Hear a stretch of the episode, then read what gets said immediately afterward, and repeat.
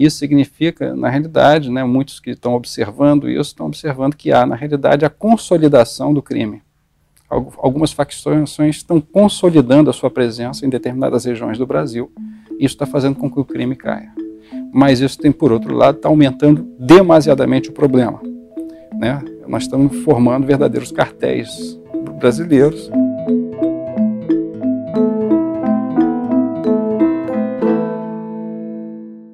Hoje vamos conversar com Marco Túlio Zanini sobre o cenário da segurança pública no país. Marco, obrigada pela presença aqui no bate-papo.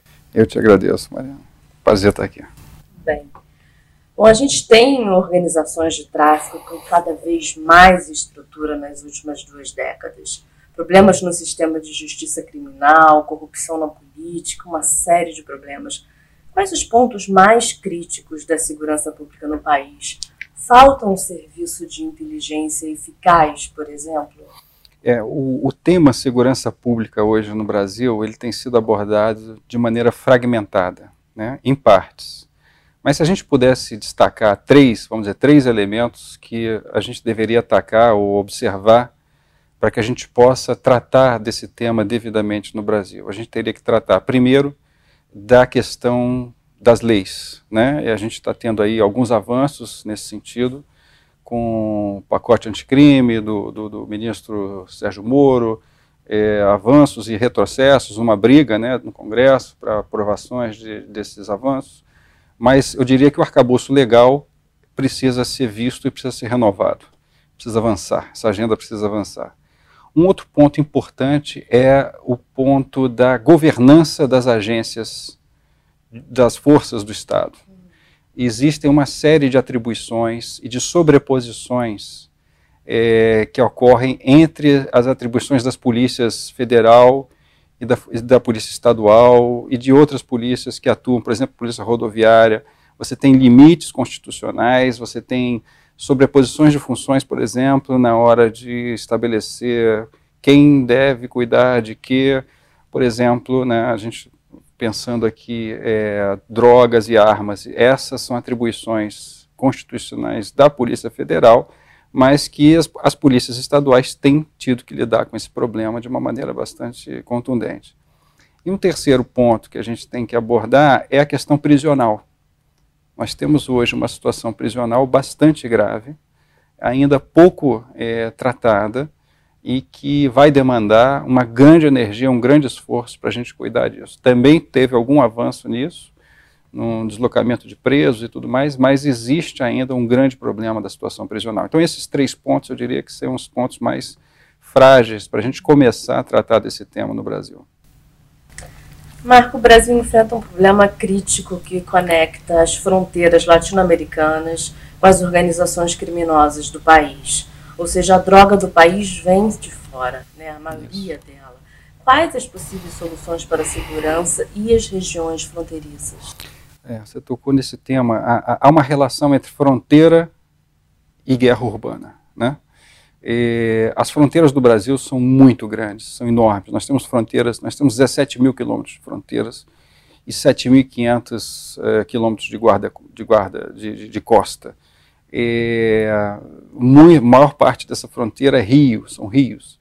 É, nós temos aí é, um problema sério, por quê? Porque você tem uma grande entrada de drogas, de armas, de cigarro, né, e de eletrônicos e roupas por essas fronteiras. Né? Então existe, entra muito produto ilegal, é, isso tem, é claro, um problema sério, porque esses produtos é, são ilegais, ou parte não, não, não, não pagam impostos, acabam prejudicando a indústria local, a indústria nacional.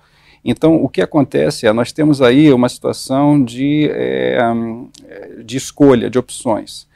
Agora, o grande problema para a gente tratar disso é a falta de dados e de estudos sobre esses temas. Né? Quando a gente fala de fronteiras, a gente ainda tem muito problema para tratar esses temas, porque nos falta ainda dados, pesquisa é, é, que possa qualificar esse tema e que a gente possa também entender o seguinte: hoje o problema de fronteira, quer dizer, o problema da, da droga e da arma, é um problema transnacional. Né? A droga é fabricada num país, ela passa por outro, ela passa por fronteiras, ela passa dentro do Brasil e vai para a Europa. Então, hoje, para que a gente possa tratar esse tema, a gente tem que ter um esforço de acordos é, transnacionais, de acordos né, internacionais. A nossa diplomacia tem que agir para que a gente possa conseguir começar a lidar com esse problema como ele precisa ser encarado. Né? É, ele não é encarado. Ainda não. Ele ainda, a gente ainda não conseguiu chegar a esse nível de tratar o tema de uma, de uma forma transnacional, com múltiplas agências internacionais dialogando e buscando definir soluções. Como você comentou, falta um núcleo de inteligência que possa tratar desse tema dessa forma. E verba para isso. E verba para isso. Temos quase 60 mil assassinatos por ano no país. Quais as maiores fragilidades que precisam ser alteradas no sistema de justiça criminal e segurança pública? Pois bem, é, a gente tem aí 60 mil homicídios em média por ano, nós tivemos uma pequena queda aí do, no ano passado, nós sabemos que houve a queda porque os indicadores mostram, né, a gente não tem, a gente não sabe claramente a causalidade dessa queda, dessa queda que aconteceu, a gente, existem tendências que dizem para a gente que o que, que pode estar acontecendo, né, mas, novamente, é, para que a gente possa tratar esse tema, para que isso possa depois se tornar uma política pública que possa resolver esse tema, o mais urgente na área de segurança pública são pesquisas que, de qualidade, que, que a gente possa entender o que está acontecendo. O homicídio é um, é um exemplo muito claro.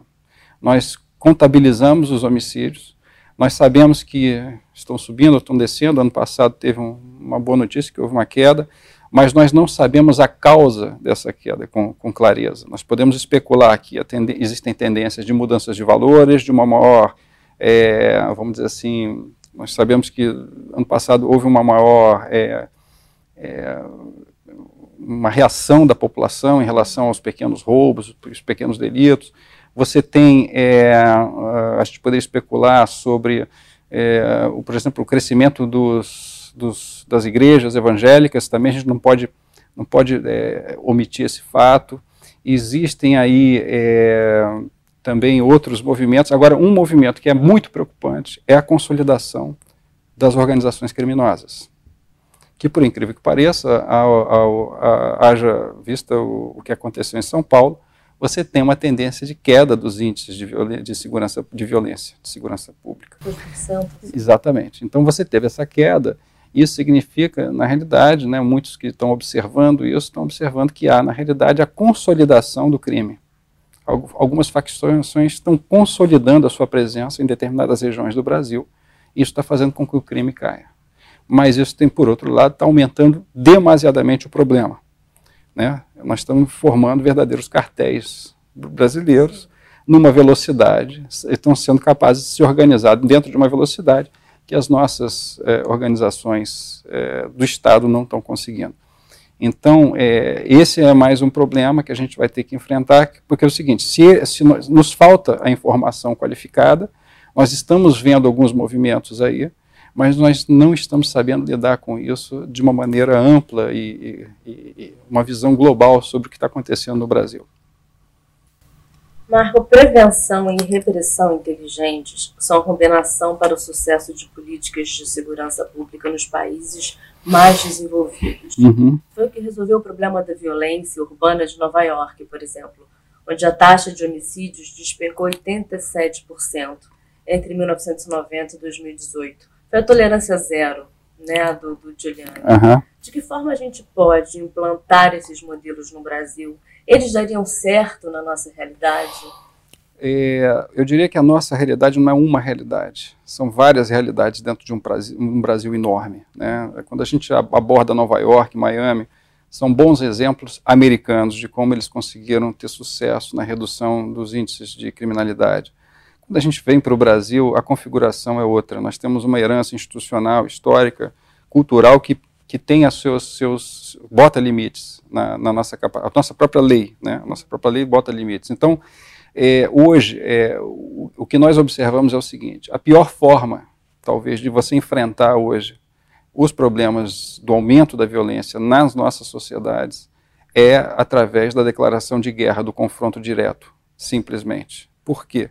Porque na realidade a gente aumenta demasiadamente a ação é, policial, né, a fatalidade não só do policial, mas da, da população em geral, né, do, mesmo que seja população criminosa, é, a gente tem aí um aumento da letalidade enorme, ainda que com uma diminuição é, da, da, do, dos índices de homicídio. Então, o que, que o que, que, acaba acontecendo? O Estado brasileiro, nós não temos é, fôlego, veja bem, fôlego para manter uma guerra durante muito tempo contra o tráfico.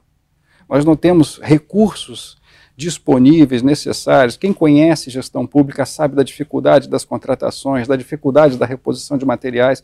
Então, se, você, se a gente coloca isso nas costas hoje dos estados, porque hoje toda, toda a segurança pública, todo o orçamento está na mão dos estados, né, de combater localmente, é, a gente não consegue lidar com, essa, com esse tipo de política pública de enfrentamento direto. Eu diria que a gente vai ter que trabalhar novamente dados e inteligência para buscar entender o seguinte: como é que esse crime está sendo financiado? Quais são as fontes de financiamento? Como que essas rotas estão surgindo e passando dentro do Brasil? Né? A gente precisa, primeiro, ter uma inteligência com informação de qualidade para que a gente possa estabelecer políticas públicas. E aí sim, vem uma outra questão que é democrática. Aí a população vai poder escolher, dentre as opções, qual é a política pública que ela quer votar porque hoje nós estamos votando em discursos populistas, né, de combate, de enfrentamento direto ao, ao, ao criminoso, como se esse criminoso fosse alguém genérico. Né? Na realidade, o crime no Brasil ele é muito diferente, ele se diferencia demais entre os estados, e dentro mesmo dos estados ele tem perfis, perfis muito diferentes. Muito obrigada pela sua presença aqui no programa. Eu te agradeço, Mariana, foi um prazer.